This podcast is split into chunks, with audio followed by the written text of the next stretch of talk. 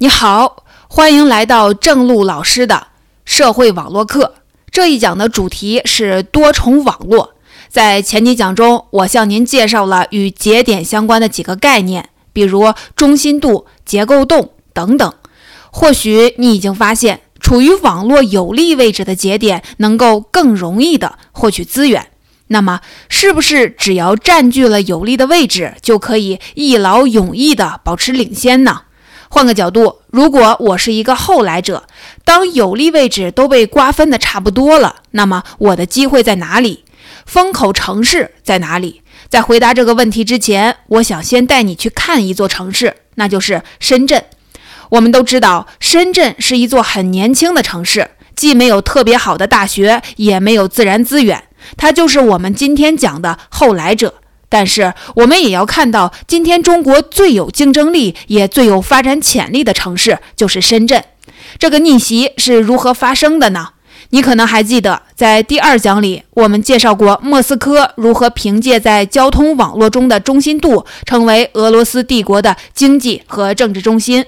在中国也一样，许多城市的兴起都是因为处于交通要道上。比如扬州坐落在长江和京杭大运河的交汇处，所以在古代，扬州是南北交通的枢纽，是粮食运输的集散地，也是中国最繁荣的城市。后来水路衰落，铁路兴起，武汉的地位就越来越重要。经过武汉的平汉线与粤汉线，都是中国铁路网的大动脉。所以，武汉是中国最早迈入工业化的城市。但是，无论是水路还是在铁路网中，深圳都相对边缘，财货集散并不发达。所以，在这个竞争格局中，深圳并不占优势。你可能会说，深圳的崛起是因为它背靠香港，在香港和大陆之间，深圳占据了一个结构洞的位置。香港提供外资，大陆提供廉价的劳动力。深圳进行三来一补的加工贸易，确实这能够解释深圳早期的腾飞，但是却无法解释深圳近年来在互联网、电子信息、智能制造领域的成功。因为刚刚讲的这些都不是香港的优势产业，所以深圳能有今天的地位和香港没太大的关系。造就今日深圳的是另外一个网络，一个全新的网络，那就是发明专利网。我们都知道，知识经济时代，创新是城市发展的新动力，而衡量创新水平的是发明专利的数量和质量，也就是专利被其他公司、其他专利引用的情况。我们如果以城市为节点，以专利引用为连接，绘制中国城市的创新网络图，你会发现，深圳就处在这个中心的位置。深圳每万人口发明专利拥有量是八十九件。几乎是全国平均数的十倍。深圳授权出去的专利数量远远超过其他城市。深圳汇聚了像华为、腾讯、中兴、大疆这样全国乃至全球最优秀的科技企业和科研机构。在这一轮的电子信息、智能制造产业的创新浪潮中，深圳扮演着引领者的角色。你看，从农业社会的水路网到工业社会的铁路网，再到信息社会的专利网，城市兴衰的背后也是网络的兴衰。这就引出了我们今天的话题：多重网络。多重网络最佳策略是做一个穿越者。在之前的课程里，我们讨论的网络比较简单。都是由单一关系来定义的。然而，在现实中，公司也好，个人也罢，可能处在于多个网络之中，而这些网络的相对重要性也在不断的发生变化。比如说，城市之间的关系可以由水路网、铁路网或专利网来定义。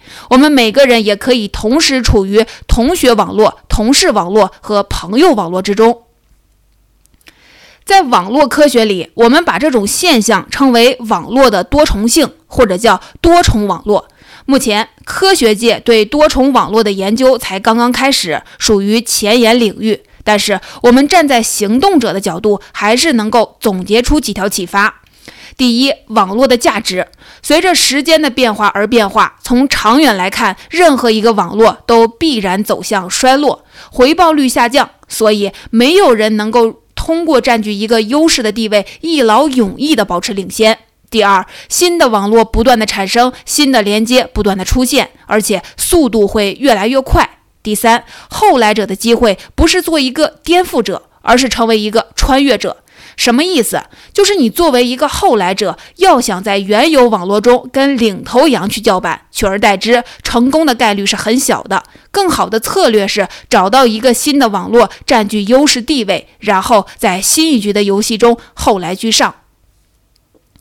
基业长青的本质，我们来看一个例子：诺基亚。我们都知道，诺基亚在二 G，也就是第二代移动通信技术时期称霸全球市场。但是四 G 技术出来了以后，诺基亚却错失了参与这场盛宴的良机。很多人认为诺基亚的衰落是因为它错过了一项技术，但其实诺基亚错过的何止是一项技术，它错过的是整整一个网络。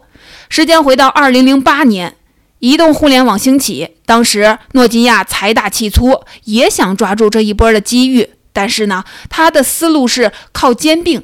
兼并外部的互联网企业，然后做大做强，这个战略叫做纵向一体化。但是苹果却走了一条截然不同的路，它找了，它打造了一个平台，然后把这个平台开放给了第三方，无数的软件开发商、内容供应商在这个平台上为苹果公司的用户提供产品和服务。正是这个新的网络，让苹果公司获得了垄断的地位，取得了巨大的成功。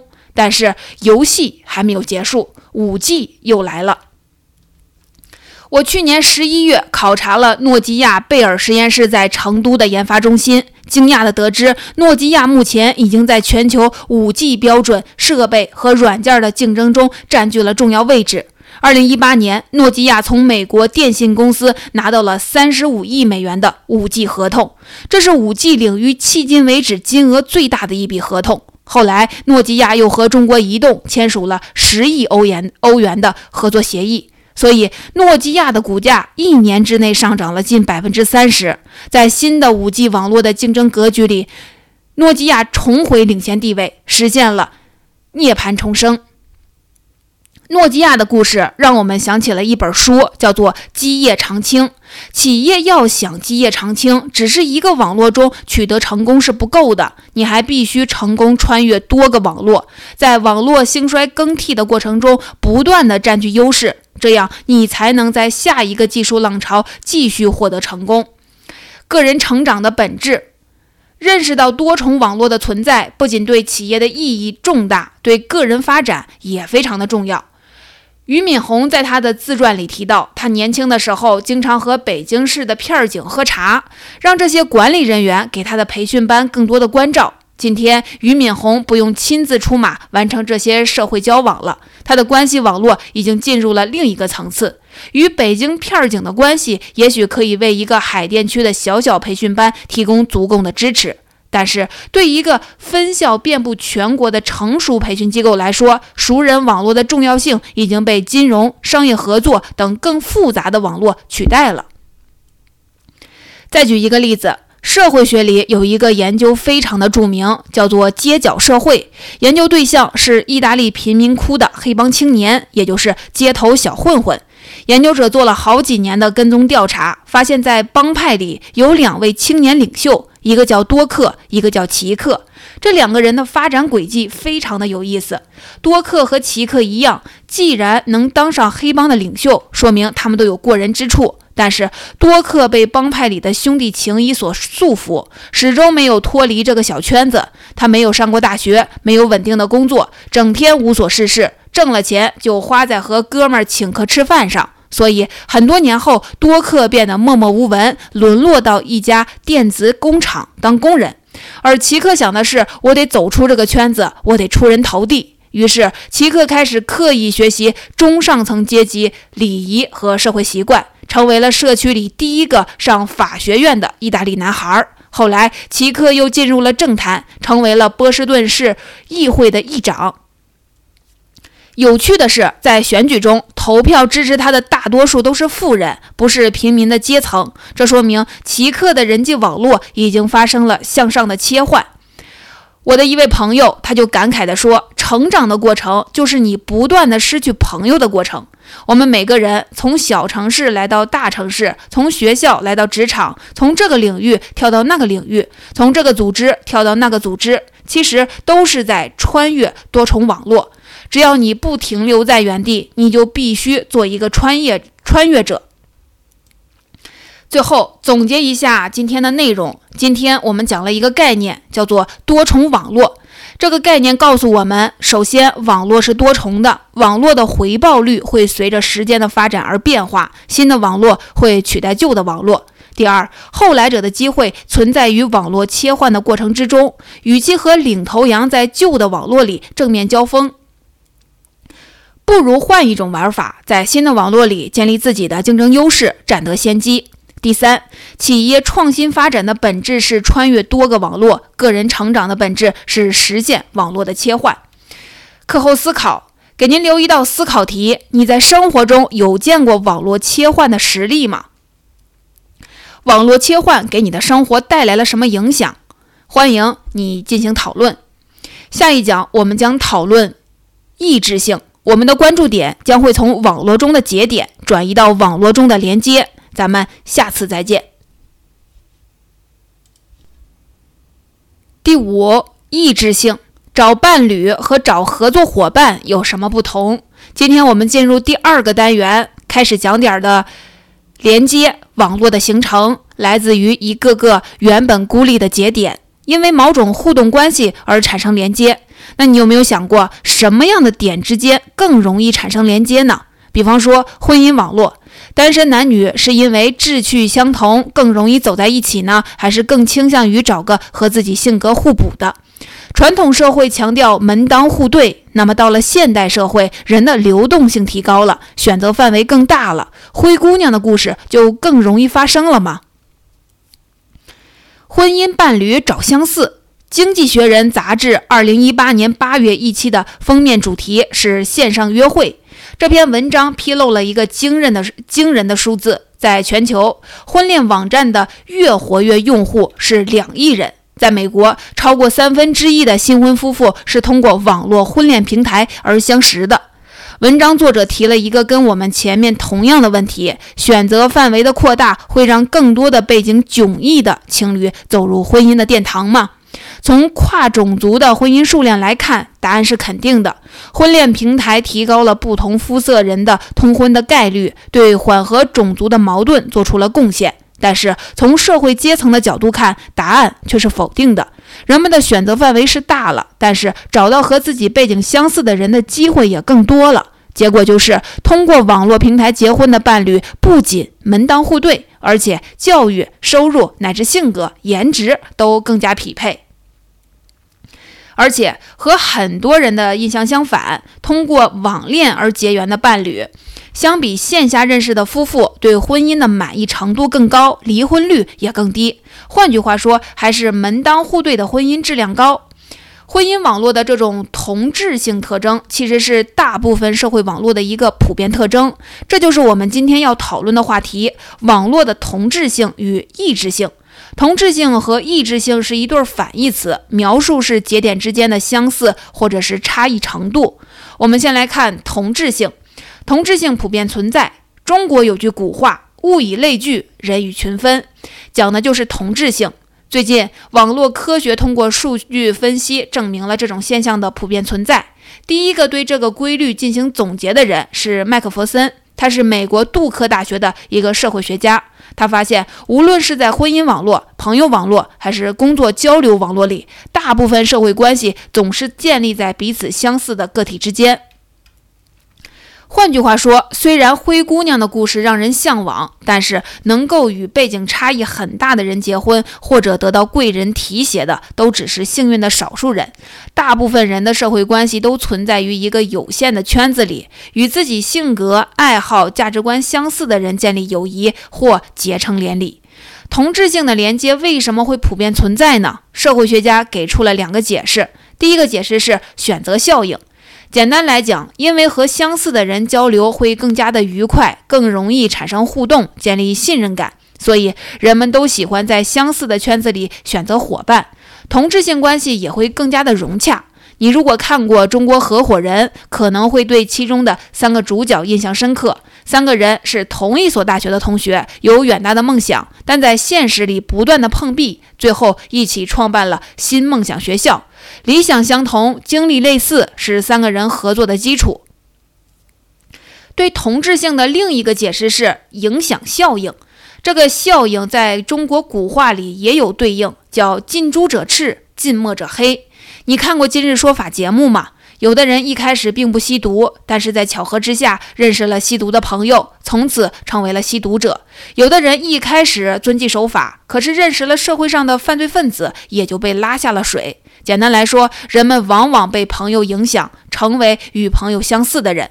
无论是选择效应还是影响效应，结果都是一样。网络里相似的人会聚集在一起，他们也会随着时间发展变得越来越像。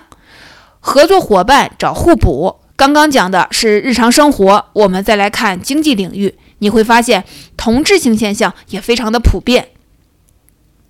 郑璐老师和他的研究团队分析了上世纪九十年代以来全国两千五百七十七家风险投资机构的超过两万次的投资事件，发现相似的风投机构之间更容易产生合作。具体而言，两家机构过去所投的行业范围越相似，越倾向于投资同一家创业公司；两家机构过去所投的地域范围越相似，越倾向于同一家的创业公司；两家机构的所有制类型越一致，国有、外资、私有越倾向于投资同一家创业公司。而且，越是在市场经济不发达的省份，这种同质性合作的倾向就越明显。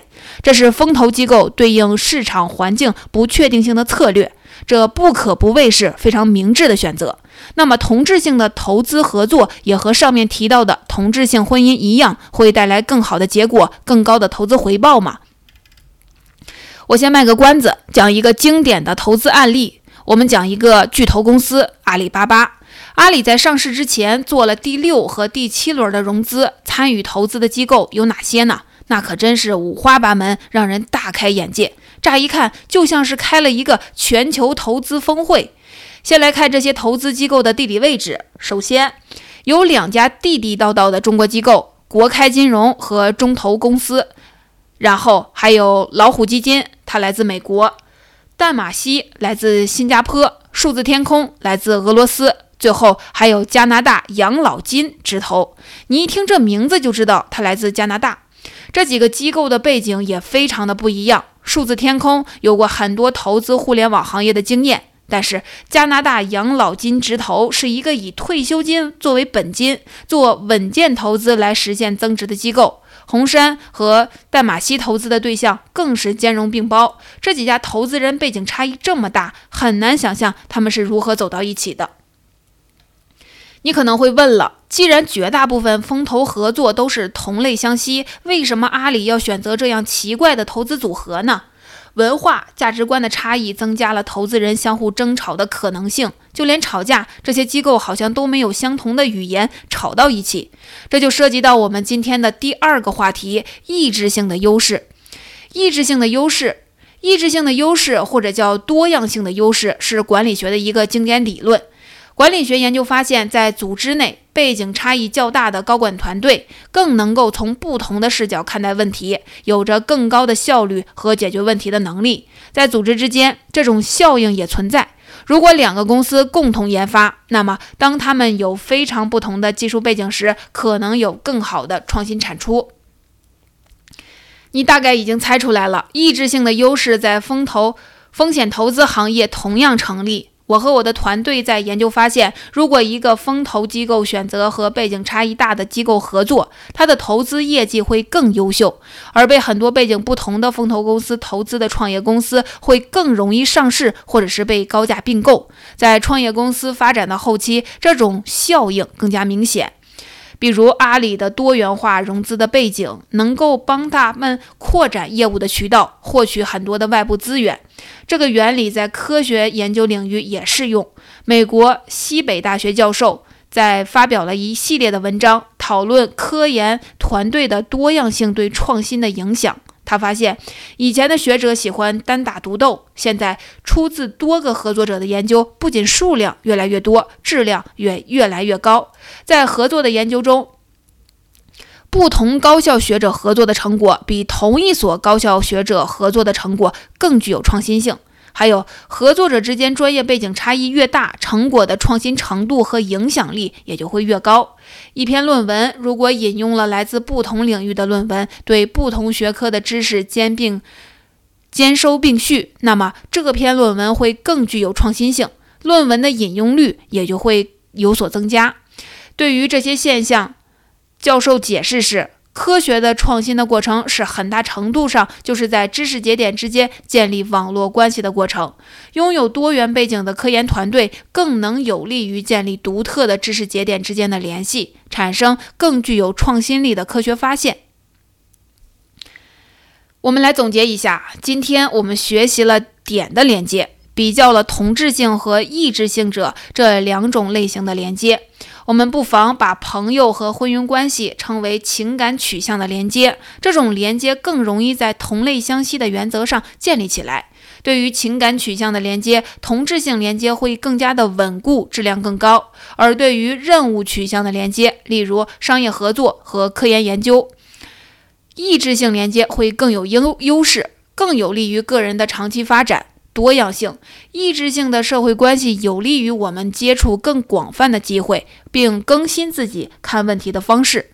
简单来说，要满足情感需要，同质性连接更好；要完成任务，实现具有挑战性的目标，异质性连接更有帮助。所以说，我们要突破人类交往的同质相吸的本能，跨出日常圈子，拥抱异质性，就会拥有更多的机遇。